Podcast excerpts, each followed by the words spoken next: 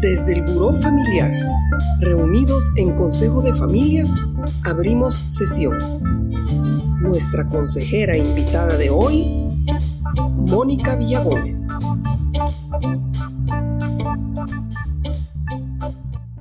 Gracias, Margaret. Un gusto poder compartir contigo algunas ideas sobre gobernanza corporativa.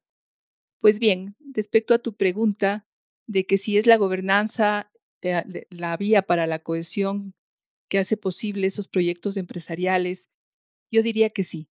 Diría que sí siempre y cuando esté tomada como un sistema de gobernanza corporativa y no como una serie de dispositivos legales o autorregulatorios eh, eh, que, son independientes o que son simplemente como una fórmula para cumplir eh, con el tener gobierno corporativo. Si es que ha existido un proceso consciente y reflexivo respecto a la necesidad de gobierno corporativo en una empresa, lógicamente se va a cumplir ese propósito de coadyuvar hacia el mejoramiento y la sustentabilidad tanto del patrimonio emocional como económico.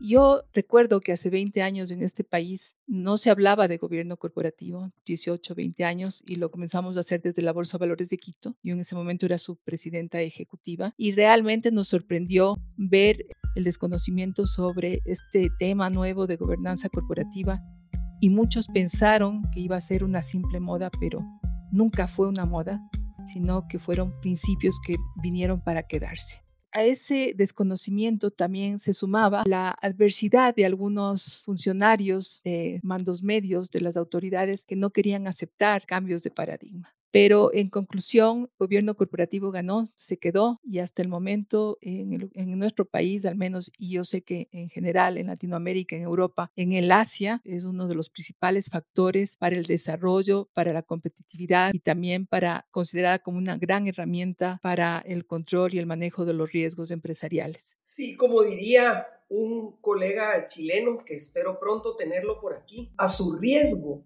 e irresponsabilidad la formación empresarial y las escuelas de negocios han subestimado la construcción de los gobiernos y el patrimonio socioemocional, esas dinámicas familiares y su efecto en la construcción o destrucción de los proyectos empresariales? Yo diría que eso es lo que pasó. Actualmente, más bien las escuelas de negocio, la academia misma, está muy preocupada porque las empresas familiares y en general el sector empresarial en el mundo entero tengan buenas prácticas. Y han logrado eh, mandarnos claros mensajes y lecciones respecto a que existe una convivencia y que debe existir además una coherencia entre la gobernanza corporativa y la gobernanza de la familia. Yo creo que ese es de los aportes valiosos hechos por la academia y que cada vez lo hacen de mejor manera. En ese sentido, por ejemplo, cuando ahora hablamos de gobierno corporativo, ya no lo hacemos como hace 18 años desde una visión más fría, más calculada, más de cumplimiento o de generación de normas, sino que lo hacemos en miras de las empresas con propósito.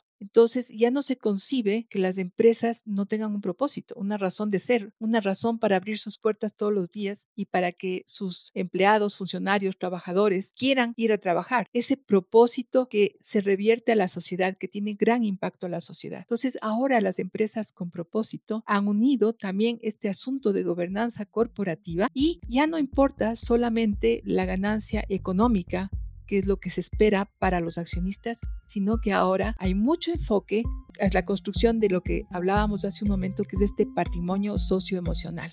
Y hacia allá van las empresas con propósito, hacia allá va el gobierno corporativo de la mano para lograrlo. Mónica, ¿podríamos comparar tu trayectoria en el mundo del mercado de capitales, en la presidencia de la Bolsa de Valores y esa necesidad de cambiar el rumbo con un punto de inflexión al que tarde o temprano llegan las familias empresarias? Absolutamente. Si algo aprendí cuando estuve en la presidencia eh, de la Bolsa es que las empresas necesitan tener otro oxígeno que no pueden seguir enfocadas solamente en la rentabilidad. Necesitan un oxígeno que les permita recordar que están formadas por seres humanos. Y al, pensar en eso es que eh, yo decidí hacer un cambio de mi rumbo personal de vida y dedicarme a la gobernanza corporativa y a la gobernanza de empresas familiares con miras hacia las empresas humanas. Hace un momento hablé de las empresas con propósito. Pues bien, eso es, empresas humanas para humanos formadas por humanos.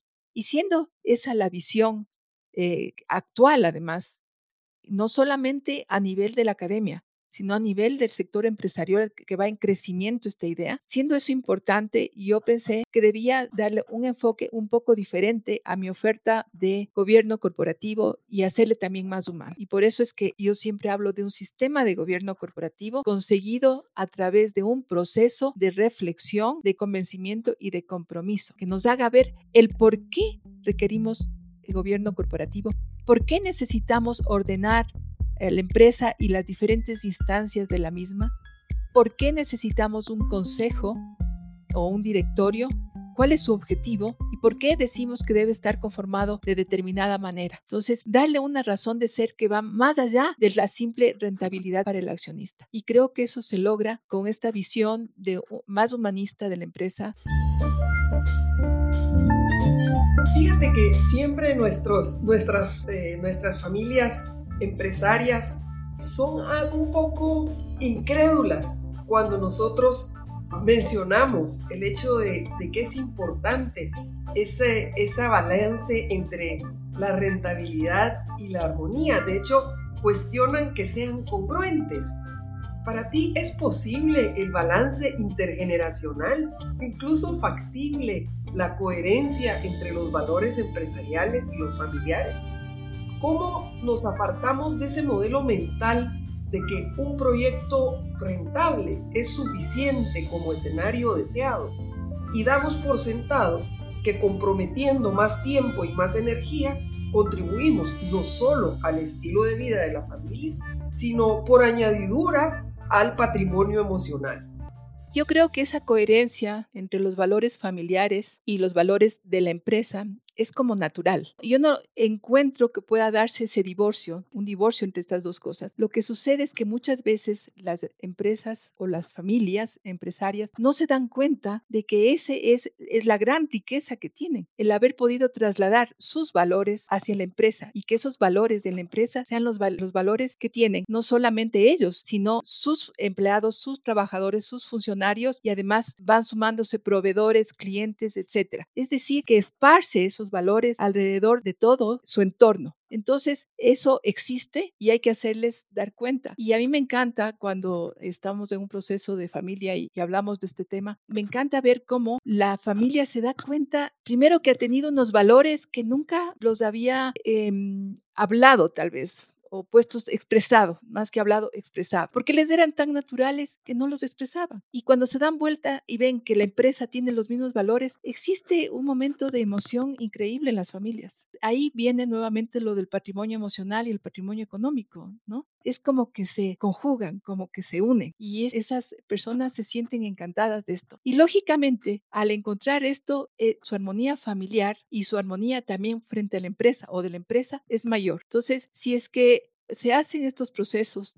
nuevamente, viendo mucho las emociones, yo creo que tienen mucho éxito con el respeto que se merece, porque la emocionalidad merece un respeto especial que no está en los libros, está en esa facilidad de intercambiar pensamientos y valores con las personas. Crea un ambiente para el diálogo en el que no entra la descalificación hacia nadie, en el que siempre está presente el respeto a la opinión de los demás, en el que no existe el juzgamiento. Sorprendentemente, las familias, que deberíamos ser la esencia del diálogo, no lo somos, no dialogamos porque tenemos este concepto de respeto que nos impide decir las cosas. Entonces, si se crea ese ambiente de diálogo, de no juzgamiento, eh, armonioso, de respeto, de respeto al pensamiento ajeno, eh, de no descalificar, entonces ese diálogo comienza a producirse. Y como consultorio, creo que esa es una parte importante que hay que explotar para el éxito de cualquier proceso el que puedan dialogar. Entonces uno va viendo cómo comienzan a veces con diálogos muy, pero muy confrontativos, pero cuando se dan cuenta del entorno que ya se ha creado para eso, van cambiando la actitud y comienzan a dialogar.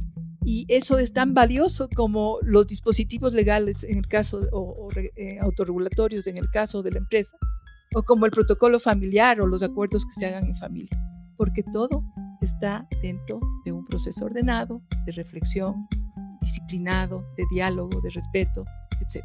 Entonces sí es posible conseguir esa armonía. Gracias, Mónica, de verdad que he estado, cómo ha fluido realmente ese pensamiento, ¿verdad? De las empresas con propósito, cómo se siente en todo lo que tú presentas. Gracias por compartir en Consejo de Familia ese enfoque de gobernanza humanista integral y entendimiento de que tanto la familia como la empresa son dos pilares fundamentales que en tus propias palabras, si bien tienen su individualidad, requieren cohesión para cumplir con su papel como activo de la sociedad. Así es, Margaret. Son dos activos invaluables de la sociedad y tienen que tener coherencia entre sí. Eh, yo lo que diría es que las empresas y las familias tienen que estar atentas a una serie de señales que se van produciendo en el día a día y estos cortes, es tomando el toro por los cuernos. Creo que es importante en estos procesos, ¿no? Y la gente al final se da cuenta que, que rescató el humanismo. Es que ese es el punto. Rescató el propósito, rescató el humanismo. Vuelven a ser personas que, que sienten,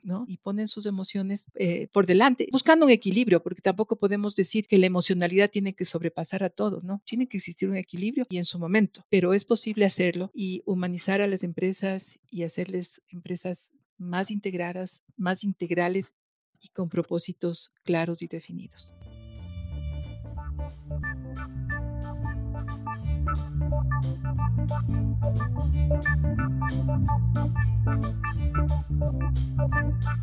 ¿Deseas poner tu consulta confidencial en agenda del Consejo de Familia?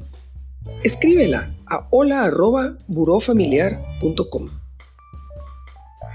Con las notas de Francisco Alvear nos despedimos, no sin antes agradecer al quórum y la edición de Callum McCormick.